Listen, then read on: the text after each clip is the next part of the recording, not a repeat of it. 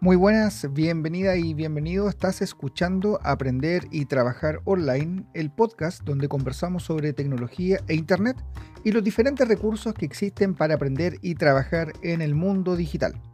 Mi nombre es José Cifuentes y te hablo desde Santiago de Chile. Hoy es lunes 24 de agosto del año 2020. Estás escuchando el episodio número 3, eh, donde hablaremos sobre Empezar con GNU Linux probando Pop OS. Sin más, empezamos. Bueno, antes de, comenzar, quisiera hacer un, disclaimer de, lo que voy a hablar en este episodio y principalmente que puede ser que en algunas veces eh, me refiera a Linux cuando en realidad quiero decir eh, GNU Linux o GNU Linux ¿ya? que no voy a hacer referencia solamente al kernel, sino que voy a hacer referencia a una distribución, ¿ya? que es el conjunto de aplicaciones eh, que conforman una, distribución de, de, GNU Linux. Así que eh, vamos a, revisar esta distribución que se llama Pop OS, que es una distribución que, que encontré hace poquito tiempo y que me ha hecho reencantarme con el uso del sistema operativo.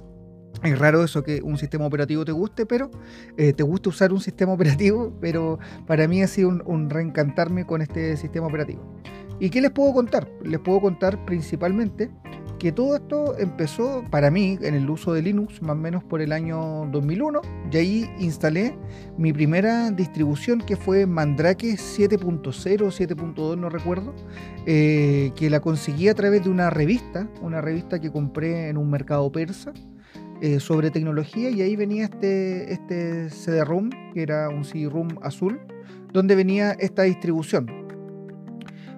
Pero cuando yo instalé esta distribución, eh, mi interés en, esa, en ese instante no era instalar o aprender Linux, sino que yo eh, en, en, ese periodo estaba entrando a la facultad a estudiar matemática y veía que toda la gente escribía sus documentos en algo que se llamaba eh, LaTeX, que era un lenguaje de hipertexto para escribir eh, textos científicos.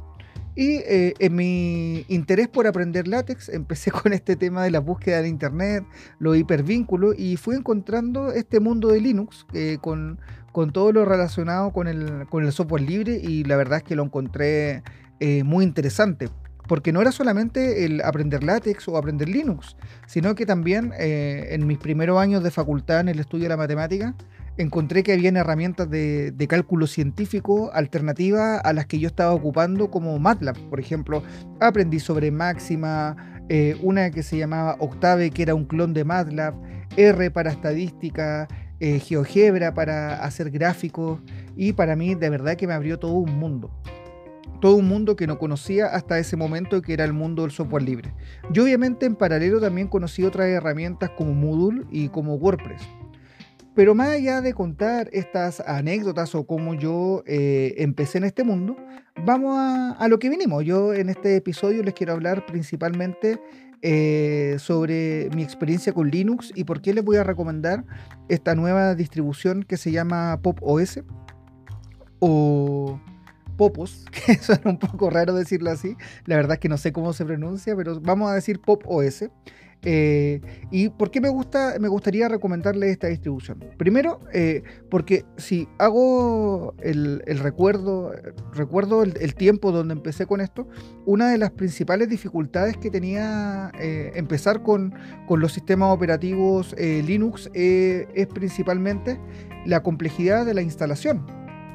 Y obviamente eh, Microsoft Windows era el sistema operativo más usado. De hecho, en la facultad, nuestros laboratorios de computación estaban todos con, Windows y después de una insistencia que tuvimos ahí en el, en el, grupo de software libre que formamos en la universidad, conseguimos tener un dual boot con Red Hat en ese tiempo. Estamos hablando del año 2001 más o menos, en la Facultad de Ciencias donde yo estudié. Entonces, una de las principales dificultades que teníamos era eh, que era bastante difícil de instalar, poco conocido en el ámbito, en el ámbito doméstico, de hecho todavía sigue siendo poco conocido, y eh, también costaba para el uso doméstico configurar eh, muchos dispositivos específicos. En ese momento los modems telefónicos para conectarse a Internet. Y eh, lo que recomendaban en ese entonces era Mandrake eh, dentro de las distribuciones, porque Mandrake ahora ha evolucionado, ¿no es cierto? Y eh, Mandriva, ¿no es cierto? es una distribución enfocada, enfocada al usuario que principalmente al entorno de escritorio y una de las cosas que tenía Mandrake que eran una delicia directamente era que tenía un panel de control que era a golpe de ratón para empezar era bastante útil porque no había eh, que casi saber ningún comando y venía todo listo para funcionar. Entonces, eh, Mandrake para mí fue todo lo contrario a lo que indicaban sobre la complejidad de la instalación de estos sistemas operativos y el difícil uso. Eh, sin embargo, tampoco pude configurar el, el, modem en ese instante, pero logré configurarlo ahí haciendo algunas cosas la consola, etc. Pero eh, por, por, por defecto, Mandrake era la que era más fácil de usar para mí. De hecho, creo que instalé también Red Hat 7.2 eh, o Red Hat 6, creo, en ese, en ese intertanto. Y obviamente también probé con Debian Potato, creo que era 2 y algo. Y no, no, no, tuve, no tuve caso. Con, con, con, Red Hat me fue un poco mejor que Debian, pero Mandrake fue en ese momento lo que me dejó todo funcionando impecable. Entonces, con el paso del tiempo, eh, empecé a probar eh, a usar estos sistemas Linux y lo puse como mi, mi, sistema operativo eh, de uso diario que usaba mi computadora y fui viendo cómo iban apareciendo nuevas distribuciones. De hecho, eh, unos años después apareció Ubuntu y la, la, ventaja de Ubuntu en ese intertanto era ofrecer una distribución que era un Debian, pero con software más actualizado y con un entorno más fácil de utilizar y con todo listo para, para trabajar. De hecho, cuando apareció eh, Ubuntu hubo bastantes críticas respecto a eso, eh, que era una distribución que era muy, muy flexible en algunos ámbitos y se alejaba un poco de lo que era lo que pensaban que era Linux algunas personas en su naturaleza. Bueno, ¿y por qué les cuento todo esto? ¿Por qué hago esta introducción tan larga eh, sobre este tema? Y porque principalmente, eh, después de casi 20 años de que tuve esta experiencia con, con Mandrake, encontré una distribución que se parece bastante, la verdad, a lo que fue mi experiencia en esa época. ¿Y qué características tiene esta distribución? Que ya les dije al inicio del, del episodio que se llama Pop OS. Primero, es fácil de usar, viene con todo listo, ya preconfigurado, y simplemente hay que seguir un proceso muy sencillo de instalación y ya está todo listo para funcionar. Incluso si uno, tiene una tarjeta de video NVIDIA, puede escoger si quiere instalar eh, los controladores privativos o directamente eh, no instalar esos controladores, lo cual si uno tiene ese tipo de hardware no es recomendable. Pop OS de System 76 es una distribución que está basada en Ubuntu, y no en cualquier Ubuntu, sino en la rama LTS de Ubuntu, en este caso la 20.04. Y la ventaja que tiene es que solamente trabaja con esta rama estable de Ubuntu.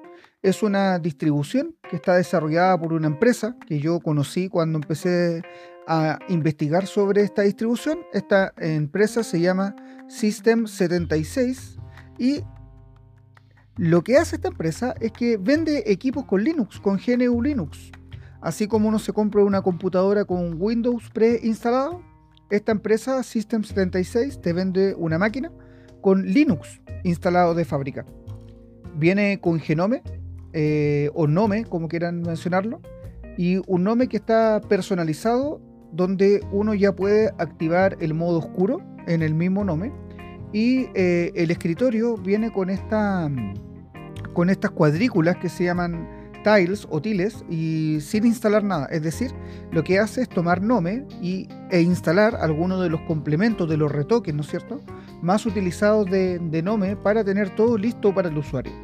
Se puede descargar la imagen ISO y con la imagen ISO directamente hacer una instalación como lo, lo, fuéramos a hacer con cualquier otra distribución. Obviamente si quieren también la pueden instalar en una máquina virtual para probarla, aunque yo la instalé en una computadora que tengo por aquí y la verdad es que la experiencia fue bastante, bastante buena.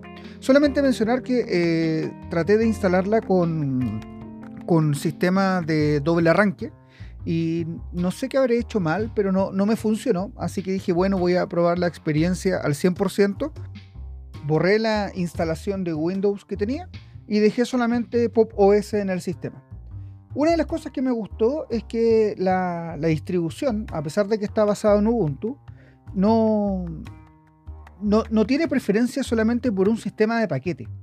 Eh, por un sistema de paquetes, digo uno podría instalar los típicos paquetes dev que vienen en una distribución de Ubuntu, los paquetes dev, obviamente que vienen desde Debian, y uno pensaría que viene optimizada para trabajar con Snap, que es la paquetería, digamos, eh, este, este sistema de paquetes donde viene ya todo listo en las dependencias, las bibliotecas, todo listo dentro de un único paquete para no tener que estar instalando dependencias pero eh, Pop OS no viene con Snap, viene con Flatpak y la verdad es que los Flatpak que trae funcionan bastante bien. De hecho, en el, en el centro de, instalación, en la tienda de aplicaciones, nosotros vamos a poder escoger las distintas aplicaciones, eh, ya sea en su versión de paquete dev o en su versión de paquete Flatpak. Ahí nosotros podemos escoger qué queremos eh, instalar en mi caso no, he extrañado ningún paquete o ningún programa que uso con frecuencia, incluso eh, Dropbox, que lo utilizo bastante. Y una característica que me gustó mucho cuando instalé la distribución es que en la instalación permite eh, cifrar el disco duro. Algo así como un BitLocker o FileVault eh, que traen los sistemas operativos BitLocker de Windows y FileVault de Mac lo trae también esta distribución. Eh, por defecto uno puede cifrar el disco duro y la verdad es que es bastante útil. Evidentemente uno con cualquier distribución podría hacer esto, pero me gustó eh, la forma en que System76 aborda la, distribución y deja todo listo para el usuario y teniendo la sutileza de instalar solo lo mínimo. No es una distribución que venga recargada de cosas, eh, no, más bien viene con lo justo y necesario, pero al momento de instalarla, la experiencia es muy buena. Eh, en la página de la distribución de System76 viene también eh, algunos metapaquetes que nos permiten trabajar con ciencia de datos, ingeniería, creación de contenidos, etc. Entonces ahí nos recomiendan algunos programas y algunos metapaquetes para poder dejar configurado un entorno para estas áreas en, caso de que yo la recomendaría, sí, la recomendaría la verdad. Creo que es una excelente distribución para alguien que quiera usar un sistema robusto. Eh, recordemos que está basado en la versión eh, de soporte largo de, Ubuntu, la, distribución LTS, y también es bastante ágil bastante ágil, me funcionó bastante rápido la distribución y no me compliqué nada eh, teniendo un sistema listo para trabajar. Así que yo la recomendaría para alguien que está buscando esa experiencia. Si ha probado distribuciones como eh, Linux Mint u otras en ese estilo que son orientados al usuario final, eh, yo creo que Pop OS es una gran distribución. Si solamente tuviera que buscar tal vez algún defecto, eh, pero es un defecto mínimo, ¿ah? es casi rebuscado lo que estoy diciendo, eh, que su documentación está eh, mayormente en inglés. todo lo que nosotros vamos a encontrar de esta distribución está casi todo en inglés, yo diría que más del 90%, pero con los traductores y con, y con lo que nosotros podamos ir viendo, no, no deberíamos tener mayor problema. Para alguien que quiera aprender Linux o GNU Linux, está bastante bien, bastante bien. Yo llevo casi tres meses usando esta distribución en un portátil y me gusta mucho. Me gusta mucho eh, la forma en que administro los paquetes, la forma en que trabajo con ella. Eh, sin embargo, eh, al momento de grabar este episodio, lo más probable es que me pase a Fedora 32. ¿Por qué les cuento esto? Porque Fedora estaba viendo, bueno, Fedora es una de las distribuciones que a mí me gusta mucho utilizar, principalmente es por una tontera tal vez, ¿ah? pero me gusta mucho el, logo que tiene Fedora, esa F, que me recuerda a una función matemática con el infinito, eh, algo que para la gente que nos gusta la matemática eh, es, es algo que nos recuerda eh, a qué nos dedicamos. Así que Yo creo que Fedora es la distribución que voy a instalar, más aún, que después les voy a contar en otro episodio, tiene un sabor de Python, una, una línea de Fedora Labs para aprender Python, con todo listo para trabajar con Python. Así que por ahí nuevamente me dieron ganas de instalar Fedora. Pero no vamos a hablar de Fedora en este episodio. Así que simplemente ya para ir eh, cerrando este, este episodio del podcast, hace tiempo que, no grababa, la verdad es que voy grabando en la medida que tengo cosas que contar y que me alcance el tiempo. Pero eh, solamente contarles acerca de Pop OS, que vayan a conocer la distribución. Como les dije, si no la quieren instalar en una máquina o no tienen una máquina física, también la pueden virtualizar, probarla un poco, configurarla instalar, eh, instalar algunos paquetes Flatpak, ver su modo oscuro, ver este Nome personalizado y ver si les gusta. Y posteriormente, si les gusta y la configuran, recuerden documentar cómo la configuren, eh, van a poder eh, trabajar con una instalación, digamos, ya no virtual, sino en un hardware específico. Así que, ¿qué más les puedo decir? Solamente que muchas gracias por haber escuchado este episodio. Por favor, recuerda que los próximos estarán disponibles en todas las plataformas de podcasting. Por ejemplo, ¿dónde me van a poder escuchar? En Spotify, Apple Podcast, creo que también ahora se subió a Google Podcast y Anchor, que es donde yo estoy grabando estos podcasts.